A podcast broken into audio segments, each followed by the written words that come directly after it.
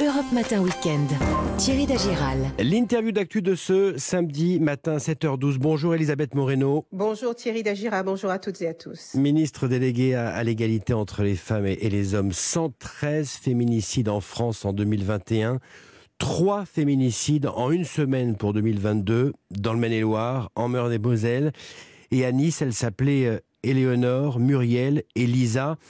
C'est un triste euh, début d'année, Madame la Ministre. C'est un début d'année absolument tragique pour euh, les femmes, absolument tragique. Vous avez dit une semaine, mais en vérité, c'est même pire que ça. Mm. Le 1er janvier, nous mm. avons trois femmes qui ont été assassinées par leur conjoint ou leur ex-conjoint. Et euh, évidemment, c'est terrible quand on voit tout le travail qui a été fait ces cinq dernières années euh, euh, pour lutter contre ce fléau des violences conjugales, tous les mmh. dispositifs qui ont été mis en place. En arriver là, c'est absolument terrible, mais ça prouve qu'il y a encore énormément de choses à faire. On va en reparler. En Meurthe-et-Moselle, euh, il s'agit d'une femme de, de 56 ans tuée d'un coup de couteau par son compagnon. Aucune plainte ou main courante n'avait été déposée avant par la victime. Ça veut dire qu'on se tait, ça veut dire qu'on n'ose pas encore aller au commissariat. Alors, d'abord, je, veux exprimer euh, ma profonde, mais vraiment un très sincère euh, émotion vis-à-vis de la famille euh, qui est totalement endeuillée. Vous avez raison de, de préciser que cette femme n'avait jamais déposé plainte, qu'elle n'était pas connue par les forces de l'ordre, que l'agresseur, son assassin non plus, n'était pas connu des forces de l'ordre. Je pense que nous touchons là ces zones grises. Mmh. Vous savez, toutes les femmes aujourd'hui euh, ne parlent pas des violences qu'elles subissent. Elles ne sont que 20% à en parler. C'est pour ça que je veux véritablement, moi, les encourager euh, à se signaler parce qu'il ne faut pas euh, sous-estimer l'importance et la dangerosité et la gravité de ces violences. Dès qu'il y a violence, il y a danger. Et j'incite et j'encourage ces femmes à continuer de parler pour que nous puissions les protéger dès que cela arrive. Elisabeth Moreno, les associations féministes sont en colère. Merci, merci à vous de leur répondre ce matin sur Europe 1. Voilà, ce que disait euh, Anne-Cécile Mayfer, la présidente d'Oser le féminisme, mardi matin sur Europe 1. Le gouvernement n'a pas réussi son pari parce qu'il n'a pas mis les moyens qu'il fallait. Voilà, est-ce que vous n'avez pas le sentiment d'avoir mis assez les moyens, les moyens nécessaires, euh, Madame la Ministre? Vous savez, ça fait 50 ans que les associations féministes militent pour protéger les femmes de ces violences. Moi, ce que je voudrais vous dire, parce que ces, ces mêmes associations féministes euh, me disent que l'Espagne est euh, l'exemple à suivre. Je me mmh. suis déplacée en Espagne. Mmh. Ma collègue espagnole m'a dit que malgré toute la volonté euh, qu'ils ont eue, ça a mis 10 ans, presque 10 ans pour qu'ils commencent à avoir les résultats de toutes les mesures et dispositifs qui ont été mis en place pour protéger les victimes et les enfants de ces assassinats nous travaillons à corps perdu sur ce sujet depuis maintenant cinq ans. Il y a presque 50 mesures qui ont été mises en place, que ce soit pour protéger les victimes, pour mieux prendre en compte euh, euh, leurs paroles, pour les mettre à l'abri, et puis euh, pour éviter aussi le passage à l'acte et la récidive de ces auteurs.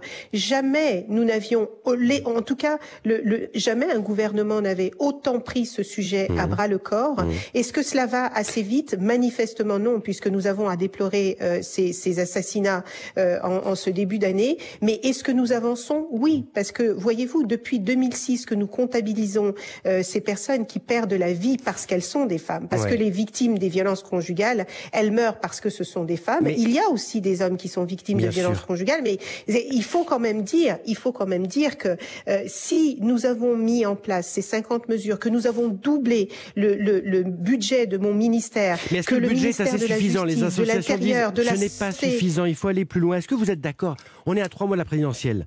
Euh, ça a été bien sûr. Monsieur Dagira, je ne peux pas je ne peux pas être d'accord avec ce qui est dit. Je ne peux pas être d'accord parce que nous sommes quasiment au milliard utilisés pour protéger les mmh. victimes des violences conjugales. Parce que nous avons voté quatre lois en quatre ans pour protéger les victimes et leurs enfants. Parce que nous avons augmenté de 60% le nombre de places d'hébergement pour accueillir ces victimes. C'est le rôle des associations que de continuer de dénoncer. Mais sur ces faits qui sont extrêmement graves, il faut être factuel. et les moyens aujourd'hui sont en place. C'est une question de temps quotidien des tribunaux qui, doit faire face à des faits de violence conjugale. 200 000, 200 000 femmes en France qui sont euh, violentées. Euh, c'est en constante augmentation, avec les mêmes moyens de la justice. Qu'est-ce que vous en dites avec votre collègue Dupont-Moretti à la justice? Alors, sachez que euh, Éric Dupont-Moretti est extrêmement engagé sur cette question. Il a mis en place 5000 téléphones grave danger. Il a déployé 1000 bracelets anti-rapprochement.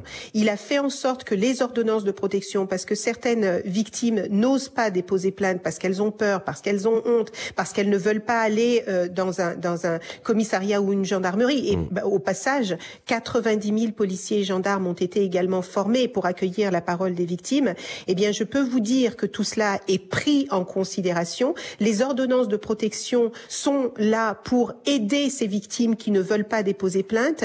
Vous pouvez, sans avoir déposé plainte, être protégé par les forces de l'ordre, être protégé par la justice et vous sortir des violences. Donc, le ministère de la Justice est pleinement engagé, tout comme le ministère de l'Intérieur qui permet aujourd'hui aussi aux victimes également de déposer plainte.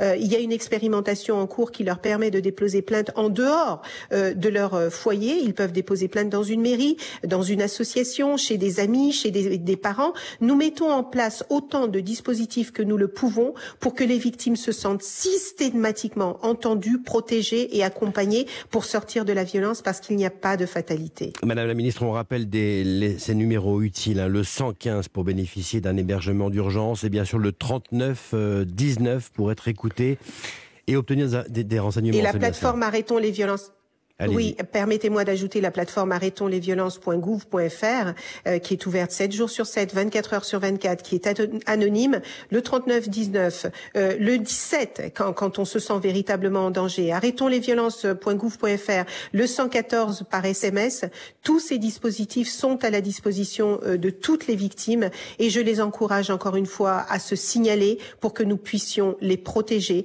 Et je veux leur redire une, encore une fois qu'elles ne sont pas seules et que c'est une question qui concerne toute la société. Les voisins peuvent donner l'alerte, la famille peut donner l'alerte. Il faut que personne ne puisse dire nous le savions et nous aurions dû réagir avant. Merci d'avoir répondu à nos questions ce matin sur Europe 1. La ministre déléguée à l'égalité entre les femmes et les hommes, Elisabeth Moreno. Merci. Merci à vous, madame.